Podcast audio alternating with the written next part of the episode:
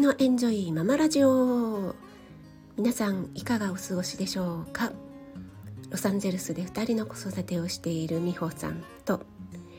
日本で哲学を勉強しているちょっと小難しいタイプの息子と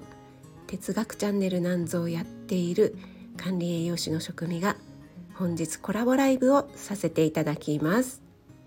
はいということで冒頭美穂さん風にご挨拶してみましたが本日6月3日金曜日午後の8時半20時30分から美穂さんのチャンネルで第2回目となるコラボライブをさせていただくこととなりました。前回第1回目はですね私のチャンネルの方で美穂さんの魅力に迫るということで美穂さんがなぜ、えー、医師の中でも脳外科医を選んだのかとか、えー、美穂さん自身が理系のみたいなね発信を理系シリーズということでね、えー、配信されているのでその理系っていうね脳の仕組みみたいなところにね私興味津々だったので迫らせていただいたんですけれども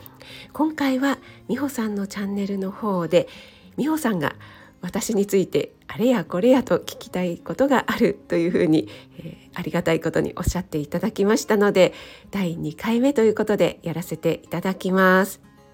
内容はですね是非コラボライブの方にお越しいただいて聞いていただきたいんですけども、えー、ざっくりお話ししますと美穂さんがあまり料理が好きだと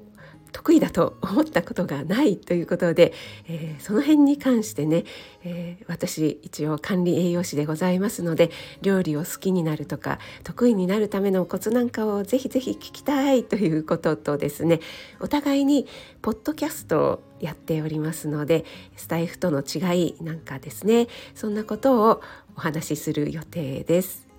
またお越しいただいた皆さんのコメントからどんどん話の方を広げて膨らませていけたらいいなと思っています。